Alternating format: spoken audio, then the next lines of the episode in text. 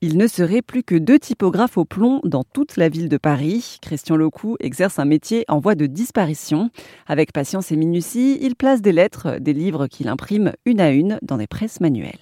C'est Gutenberg qui a inventé la technique et jusque, euh, jusqu'en gros dans, dans les années 1950-1960, on a utilisé la typographie au plomb comme moyen d'impression industrielle. Des techniques de composition de texte plus modernes sont nées euh, dès les années 1930. C'est ce qu'on a appelé la photocomposition, c'est-à-dire au lieu d'utiliser des caractères physiques, des petits morceaux de plomb, on a utilisé des films ou des papiers photographiques sur lesquels on euh, flashait euh, des lettres pour faire des textes sur papier photographique.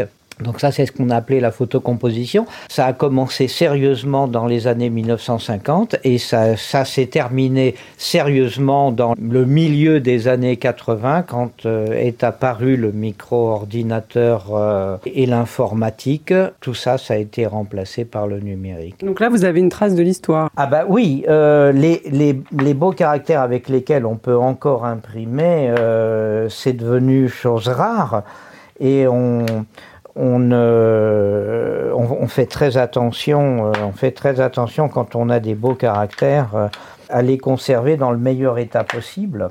Vous êtes déjà allé au musée de l'imprimerie à Lyon? Euh, Je dois avoir fait tous les musées de l'imprimerie qui existent. Oui, des musées de l'imprimerie, il y en a maintenant un peu partout. Alors c'est bien pour les jeunes générations comme vous. Euh, comme ça, vous pouvez être confronté un petit peu à ces technologies anciennes, mais c'est un petit peu comme des cimetières, euh, c'est-à-dire ça, ça ne fonctionne pas. Il y a un seul euh, musée à, à, rester encore un peu vivant, c'était le musée de Nantes, où les machines, on les fait fonctionner devant les visiteurs. Christian Locou possède sa propre maison d'édition où il édite des livres de toutes les formes possibles et sur tous les supports imaginables. Il l'a intitulé Fornax.